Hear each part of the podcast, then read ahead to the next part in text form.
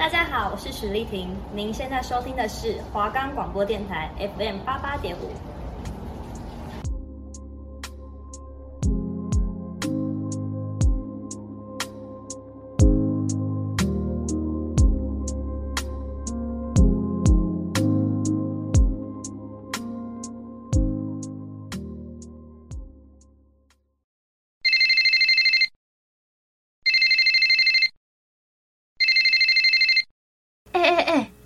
手机收起来，准备好啦！电影要开始嘞！好啦好啦，话说我们今天看的电影叫什么呀？哎，我想想哦，啊，是《如影随形》啦。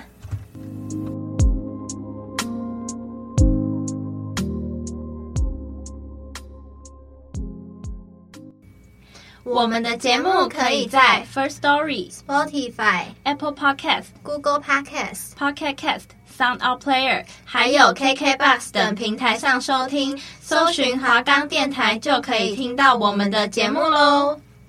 Hello，大家好，欢迎收听《如影随形》。我是小赖，我是小彤。这周是我们的第三集，然后今天想要跟大家分享两部电影，分别是《教父》以及《不完美的正义》。那首先就先来介绍第一部电影《教父》。那一九七二年的《教父》呢，是以意大利黑手党为题材，根据马里奥·普佐他的同名小说改编的。它被誉为美国影史上最经典的电影之一。纵使它上映至今已经数十年了，《教父》在许多人心中依然是个传奇。不但在 IMDB Top 两百五名列第二，更是树立了日后黑帮电影的典范。教父维托是个有权有势的人，但年纪渐长，被其他黑道伤害而卧病在床的情况下，无力管理家族事务。可惜底下没有合适的接班人，大儿子脾气火爆，有勇无谋；二儿子又胆小怕事，难成大器；三儿子则是受勋的军人，从不参与家族的黑道活动。军师虽然忠心耿耿，但只是副将的料。眼看家族即将落幕，被其他帮派夹击的危机下，势必要有人扛下这个重担来继任教父的位置。那本片要讲的就是这样的一个故事。一开始呢，我们不知道教父维托他到底都是在干一些什么不为人知的勾当，但我们知道他很有能力去帮人解决一些就是黑道上的麻烦。只要你愿意跟他做朋友，叫他一声 Godfather，就他就可以帮你解决任何法律途径以外的麻烦。那包括原本不想跟教父往来的包纳萨拉，他请教父修理那些把他女儿打成重伤却不用坐牢的男人，以及萨索瑞尼，他请教父帮忙要被遣返回意大利的佐恩，能够让他顺利的继续待在美国。与教父关系并不亲密的包纳萨拉跟纳索瑞尼，他们遇到的麻烦，教父都愿意帮他们解决，但这都是交给克雷曼莎这类的下人去干的，他自己并不会出马。但是当他的教子兼歌手强尼他去争取电影的男主角，却被电影公司的老板杰克打枪的时候，而跑来跟教父诉苦时，教父请他的律师兼军师汤姆去出面摆平他，要给杰克一个他无法拒绝的提议。那汤姆是教父的左右手，请他出马代表这个麻烦，就一定是教父他很看重的。结果呢，汤姆他居然也被杰克打枪了，那这就等于是不给教父面子嘛。这时候，我们就在电影里面看到了一个很恐怖的惊悚场面。当杰克在早晨睡醒时，他发现他的床上有血迹，打开被单一看，诶，居然是一个血淋淋的马头。那那匹马是杰克最珍贵的宝马，但是现在的他只剩一个马头了，而且神不知鬼不觉的就放在杰克的被窝里。那这时候，我们就可以知道教父所说的什么叫做无法拒绝的提议。教父他虽然经营着不法的生意，但是他坚持不做毒品生意。所以，当想要卖毒品的索拉索去请教教父提供政治人脉庇护时，教父一口就回绝了。那这个回绝呢，不仅惹恼了索拉索，索拉索的靠山塔塔基利亚家族也相当的不高兴。因此，现在教父出门时枪杀了他，并抓了军师，威胁教父的大儿子索尼跟他们合作。在同一时间呢，教父的小儿子迈克跟他原本的女友 K 很亲密的在外过快乐的圣诞节。但却在报摊上看到父亲受伤的消息，马上打电话询问伤势状况。从未参与黑道活动的麦可，究竟有多么不被家人重视呢？首先，教父受伤后的紧急会议，所有人都有发言权，但只有大儿子索尼有命令权。弟弟麦克想发言，却被索尼打断。连智慧型的军师都认为麦克他不应该去卷入这件事。索尼于是交代麦克他负责接电话就好。接着呢，克雷曼莎教他学做菜，说他有一天会帮二十个男人煮饭。甚至麦克要去医院看父亲时，索尼跟克雷曼莎都同意敌方索拉索知道他是个凡人，不会对他动手脚。所以不用保镖跟从，所以简单来讲，麦克他在这个家族就是对敌人没有任何威胁性的。麦克到医院时，发现没有人在父亲身边守卫着，护士说这是警察队长的意思，理由是父亲的访客太多，造成医院的不便，所以把守卫调开。麦克察觉到会有人趁着危机去杀害父亲，于是吩咐前来探病的。糕点师恩佐站在医院门口，把手放在口袋，假装有枪，自己也和恩佐一同站在医院的门口前，把手放在大衣里面，假装要拿枪。于是，两个没有枪的平民就这样骗过了前来暗杀教父的杀手们。这是麦克首次与敌人交锋，并且有命令他人的行为，可以看出来，这个被家族视为平民的他，在面对敌人时是个冷静并且有头脑的人。索拉索决定双方派人谈判，但谈判人必须是平民麦克。关于谈判的事情，索尼跟军师意见不合，发生争执，但两人都不会与对方指名的谈判人麦克讨论。索尼跟军师吵架的场景不是只有这一次。那从这里就可以看出来，军师是完全无法辅佐索尼的，与当教父得力左右手的情况是很大的对比。那这也暗示着索尼跟父亲在领导能力上是有很大差距的。就在索尼跟军师对谈判看法不一时，麦可他发表了自己的意见，提出在谈判地点偷偷放枪，然后干掉索拉索与被收买的警察队长麦克拉斯基。意见提出后呢，全场大笑了。但麦可坚持他这个办法可行，这是他第一次在家族发表意见，并且是第一次杀人。克雷曼莎深知还教他怎么用枪，杀人后的下一步该怎么做。麦可干掉索拉索跟麦克拉斯基后呢，前往意大利去避风头，暂时无法待在美国。他在意大利的时候爱上了一名女子，叫做艾波洛尼亚，并且与她结婚了。尽管不能返家，但日子过得还算快乐。另一方面，索尼的妹妹康妮，她遭到了丈夫卡罗的毒打。康妮跑来跟哥哥诉苦，索尼打算动身海扁卡罗，没想到半路中遭人设计，被枪杀而惨死在路边。惨死的呢，不只有索尼，原本在意大利的麦克也有暗算的危险。阴错阳差的情况下，诈死的反而是是维塔利。麦克哥哥与妻子相继死去，教父深知斗下去就会没完没了，与各大家族开会谈判。会中才知道，真正的敌人不是塔塔利基亚，而是势力更大的巴西尼在搞鬼。教父不得已在毒品方面做出退让，条件是让他的小儿子麦克安全回国。教父老了。原本比较像样的接班人索尼，他死了。二儿子弗雷多呢，他又是个连枪都拿不稳的人，只知道玩乐。偏偏在这时候呢，巴西尼又一直在抢教父的地盘。手下们知道教父的势力正在衰退中。麦克试着安抚，但手下根本听不进麦克的话，甚至跟他说 “You are wrong”。手下们提出自立门户的念头，然后请求教父同意，但教父说现在就由麦克当家。就在大家都还来不及接受麦克当家，也就是还带着瞧不起他的心态的时候呢，如拒绝麦克买下公司股份的莫格林他说：“我发迹的时候，你还在玩泥巴呢。”麦克一个个的送给他们无法拒绝的理由，就是刚开始讲的教父他会对一些嗯不听从他命令的人无法拒绝的理由。那一个新的教父就此诞生了。这以上就是《教父》在讲的剧情。除了经典场景与细腻的人物描写外呢，《教父》他独特的拍摄方式也是很令人印象深刻的。摄影大师戈登·威利斯，他虽然已经离世了，但他透过镜头所呈现的画面语言，无疑是对电影界投入新的震撼弹。他的技术也值得后人探讨学习。他以擅长使用光影和曝光不足的拍摄手法而闻名，还有运用大量的阴影来塑造镜头。从《教父》里面，他鲜明的阴暗对比中就可以察觉，人物的眼睛几乎都是深陷在黑暗之中的。这在当时受到了许多业界人士的质疑，但他认为就这样是更能够表现出邪恶，还有充满阴谋的感觉，与光明善良做出了明显的区分。举例来说呢，电影里面有一场是婚礼的戏的世界对比，当画面切到明亮的婚礼场景的时候，与昏暗的室内场景形成强烈对比。波克想呈现的是二战前家庭电影的感觉，类似有点过曝的外景。那以往外景为了制造出白色日光，都会使用偏蓝的灯，但戈登使用了钨丝灯，刻意创造了温暖的橘色画面。再来就是过肩镜头的表现，它的话呢是隔着人物的肩膀朝另一个人物拍摄的镜头。能有效建立角色的权力关系，这是电影中很常见的镜头之一。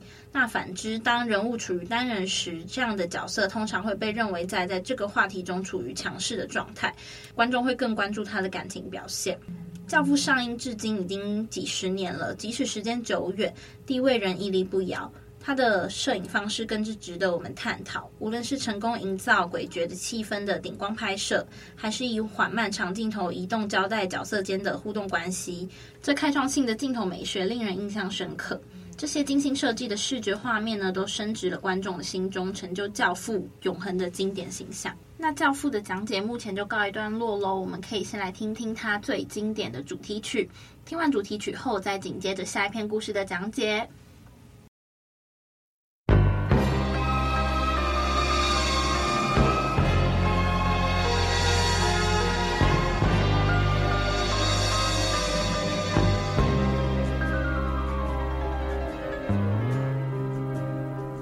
Speak softly, love, and hold me warm against your heart. I feel your words, the tender, trembling moments start. We're in a world, our very own, sharing a love that only few have ever known. Wine colored days, sun, deep velvet nights when we are one. Speak softly, love, so no one hears us but the sky. The vows of love we make will live until we die. My life is yours,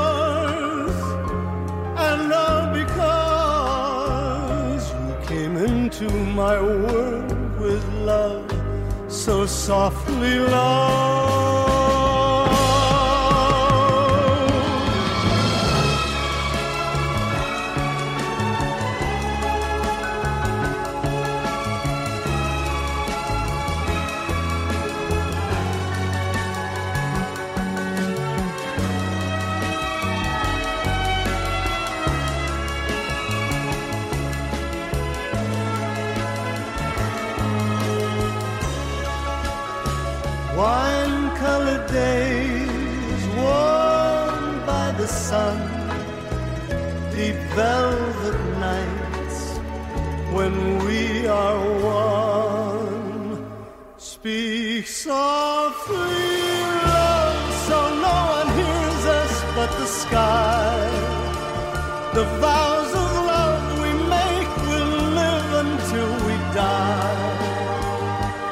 life is yours,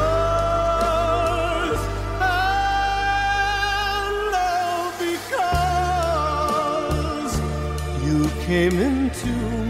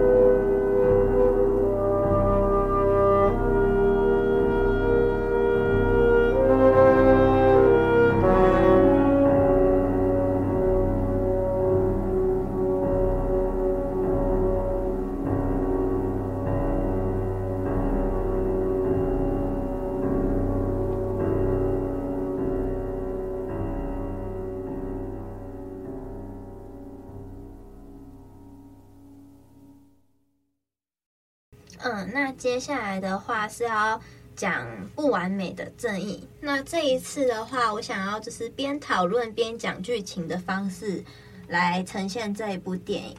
这部作品呢，它是改编自美国辩护律师布莱恩·史蒂文森于一九八八年接手的真实案件。华特麦米利被控谋杀一名十七岁的白人少女，当时有多项的证据足以证明他是无辜的，法官却凭着另外一名罪犯的证词将华特判处死刑，以及电影中回家的路途强尼迪被警官未开庭就先破关进监狱的不平等的事件。这部电影并没有深层探讨死刑的废跟蠢，而是。要我们去体会一个错误的判决是多么的沉重和悲伤。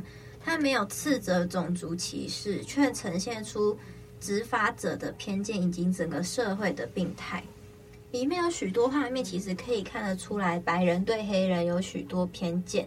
就像是白人警察可以不用有搜索相关的证明，就让律师布莱恩脱光进行搜身。或者是与被告人有关的辩护人，却因为是黑人就被关起来。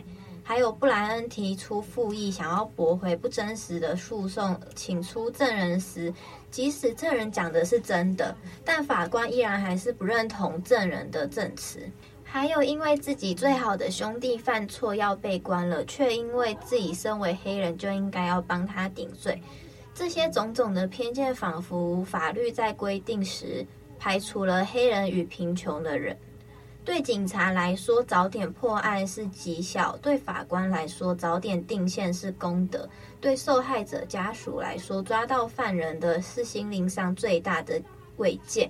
但是对于无辜的犯罪者还有他们的家庭，却是永远没有未来的黑暗面。仿佛随便抓一个人就来替犯罪事件做结案，那无辜的人岂不是就是替死鬼吗？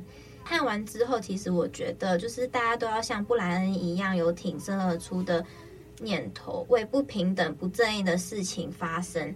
然后很庆幸，其实台湾并没有这种种族问题，然后司法上面也算是蛮有公信力，也极有水准的。嗯，我觉得挺身而出不一定要用很激烈的方式或者是手段，可以用一些比较温和的方法去捍卫自己的利益跟权益，像是。公投或者是游行那一种，如果每个人都温柔善良一点，我相信这个世界会更美好。多一点宽恕，多一点怜悯。大家来到这个世界上都是第一次做人，第一次学习要如何做事，就是不要过度严苛对待跟你不一样的人，不管是肤色还是什么。不过捍卫自己的权益过程中，也会有无能为力的时候，像电影里。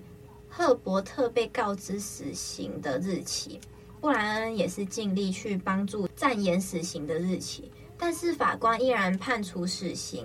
判处死刑的那一天，布莱恩也是亲身到现场看到了处刑的场面。那个画面其实我自己看到了，也是可以感受到什么叫束手无策。布莱恩也因此感到悲伤。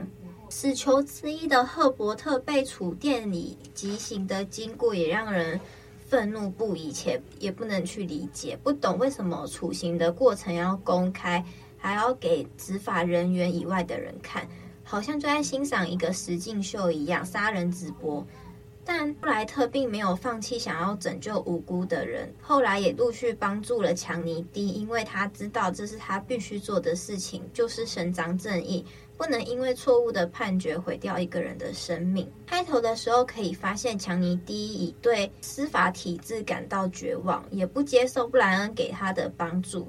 强尼第一觉得布莱恩是一个有钱的读哈佛的小子，跟他不一样。但后来被布莱恩的种种行为感化了。他们中间审判时有挫败，但强尼第一也是相信布莱恩可以帮他找回一个清白。最终，经由布莱恩的努力，证明了强尼迪的清白，也成功了撤回这次的诉讼，也实现布莱恩的愿望，就是维护正义。布莱恩所提倡的正义精神是人皆生而平等，每个人都值得一次改过自新的机会，跟肤色、职位、财富及地位都没有任何关系。在电影的最后，布莱恩有在一场演讲中说道：“如果这种司法体制只会公平对待有钱人和有罪的人，却不管无辜穷人的死活，那就不能算是正义。若相信法律之前人人平等。”不管财富、种族或者是社会地位，都必须捍卫人民的权利。当他们逼我们乖乖就范，他要让我们挺身而出；当他们要我们闭嘴，他就让我们勇敢发声。透过这份工作，我学到了每一个人，即使做过坏事，也不该遭到迫害。贫穷的对立面不是财富，而是不完美的正义。个人觉得是一定要为自己的权益发声，然后不要沉默。因为如果一个人沉默，其他人也会沉默，就会造成沉默螺旋的现象。那这样的话，也会让人为所欲为。而我们如何对待贫穷、被忽视的和受迫害的边缘人呢？那不完美的正义呢？剧情大概就到这里。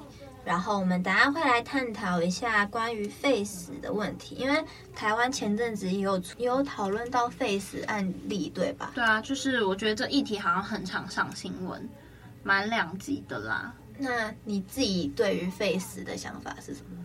嗯，但我觉得，虽然说就是很多人在讲人权，虽然很重要，就是杀人犯也有人权，但我我自己是觉得，既然他都已经犯下这样的罪行，那我觉得他就应该要去承受相应的结果啊。你是说？那个杀人杀人犯的部分吗？对，就是既然杀人犯都已经杀人，那我觉得他就是要去接受相应的惩罚。但我觉得这每个人的想法不同啦，可能一些嗯、呃、face 的，在有在关注 face 议题的，坚持说要废死刑的人，可能会觉得说，因为就是杀人犯有人权啊，对吧？但但他杀人也是事实吧？对，可，所以所以我觉得，嗯。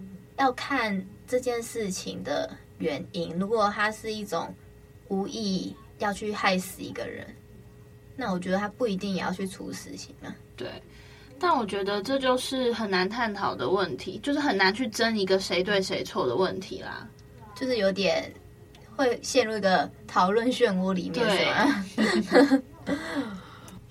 呃，再来的话，电影里面其实有提到一件事情，就是当你做该做的事情，然后这件事事情是对的时候，你就不要害怕别人会不喜欢你，因为里面其实就是有一个白人，然后她是白人女生，她是跟律师一起共事的，但中间有遇到一些挫折，可能是因为她跟黑人的律师一起共事，让他周围的朋友啊，就是有点反感，但他觉得。他觉得他做这件事情是对的，所以他不觉得别人讨厌他算什么。就他觉得他做的事情对了，那他不需在乎别人的眼光。嗯，对。那我觉得这也是嗯大家都会遇到的问题吧。对，因为我觉得就是要是太在乎别人的眼光的话，有时候反而会无法做出自己真正想做的事情，然后可能到了未来啊，会深陷在懊悔之中，也有可能会默默。就是时间久了会有自卑的现象出现。对对对，就是可能会说，哎，为什么我当初不不做这个决定？嗯嗯，而且而且我觉得，就是如果你做一件事情，然后还要去听别人的声音的话，那你干脆就不要做好了。对。但我觉得说，就算是说做正确的事情，但当然可能不是是那种呃很自我中心，就是我觉得什么都对就做什么事情那种，就还是自己要去思考一下，去衡量一下这个问题啦。对，我觉得。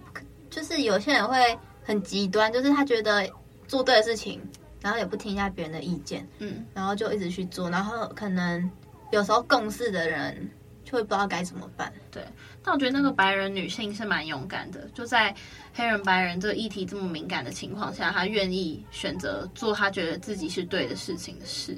对，因为其实中间那个黑人律师其实有问他说，如果你觉得跟着我做事的话，有受到。委屈啊，或者是被攻击的话，你可以选择性不要跟我。但他还是觉得不能因为这样子就放弃这件事情，所以他就是还是默默的就一直跟着他。